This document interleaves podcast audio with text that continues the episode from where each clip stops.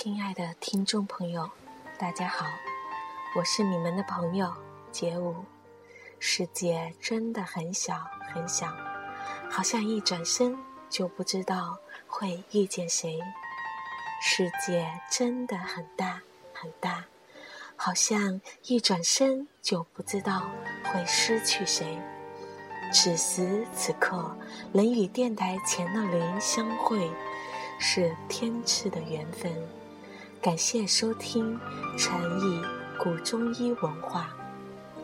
今天为您讲述的是中秋佳节应该如何去养生。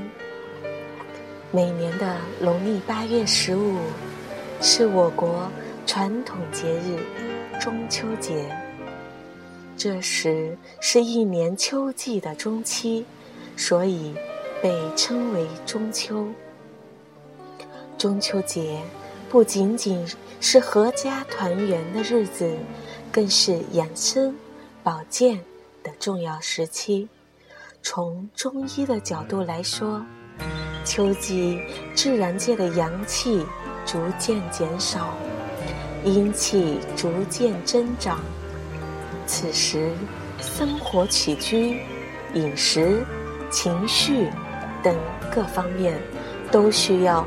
顺应自然界阴阳、寒热、燥湿的变化规律，来做好自我调节，达到保健养生的目的。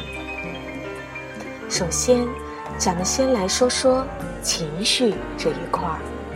秋季气候渐渐变得干燥，日照的时间减少，气温渐渐下降。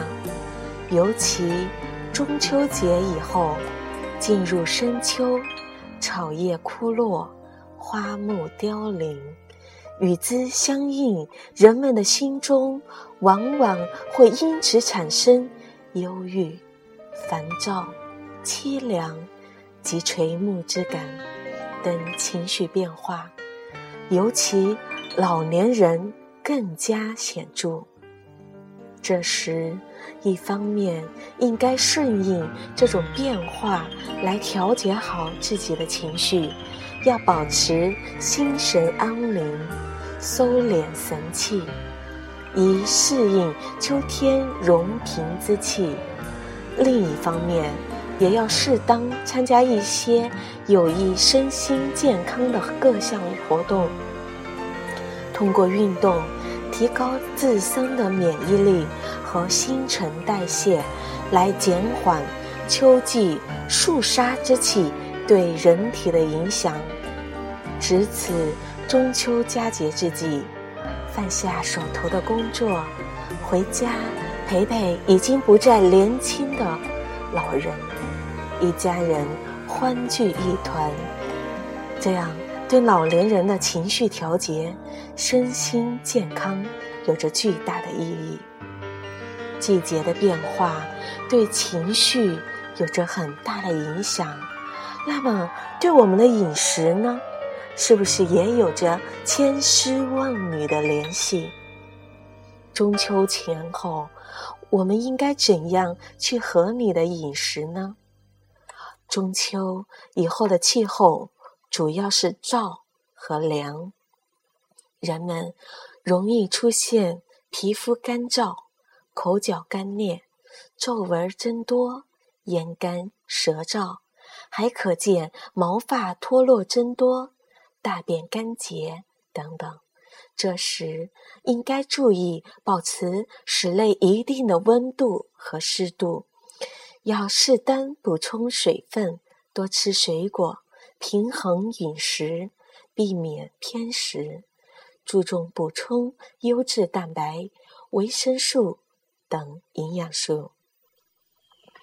说到便秘，小杰觉得呢，晨起饮一杯淡淡的盐水，晚上喝上一杯蜂蜜水，是补充人体水分、防止便秘的一个非常好的小方法。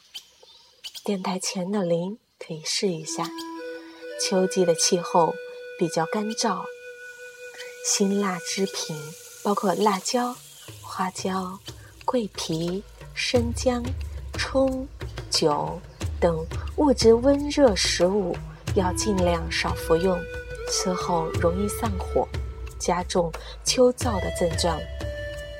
咱们可以配合吃一些柔润的食品，比如芝麻、糯米、莲藕、菠菜、银耳、雪梨、葡萄、甘蔗。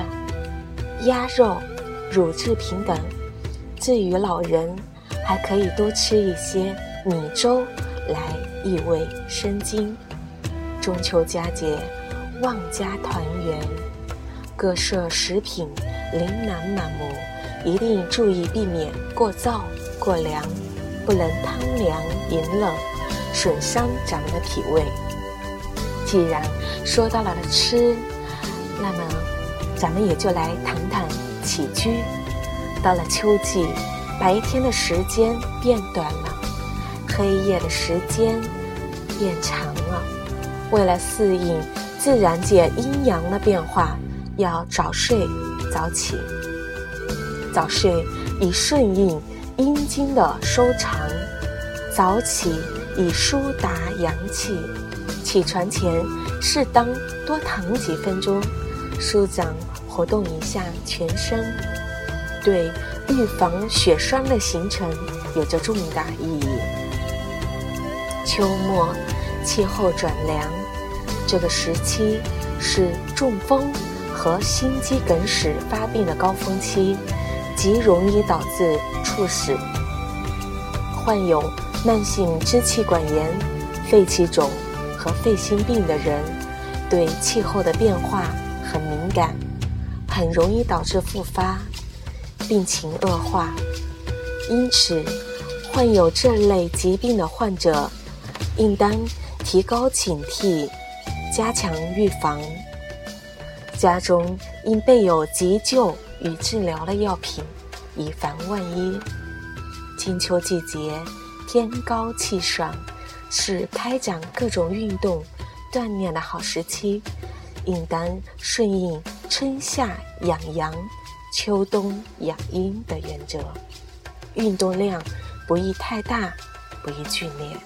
此时可逐步进行一些耐寒锻炼，如早操、慢跑、太极、瑜伽等，以提高对疾病的抵抗力。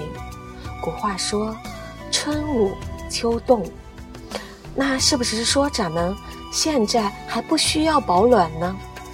小杰个人认为，过了中秋就已经进入深秋了，昼夜的温差很大，尤其是虚寒体质的人群，还是要做好防寒、保暖，预防感冒。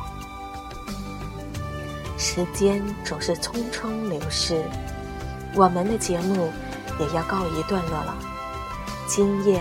有最圆的明月陪伴着你我，就让明月送去我的祝福，提前祝大家中秋节快乐，月圆人圆事事圆。感谢大家收听这期的节目，再见。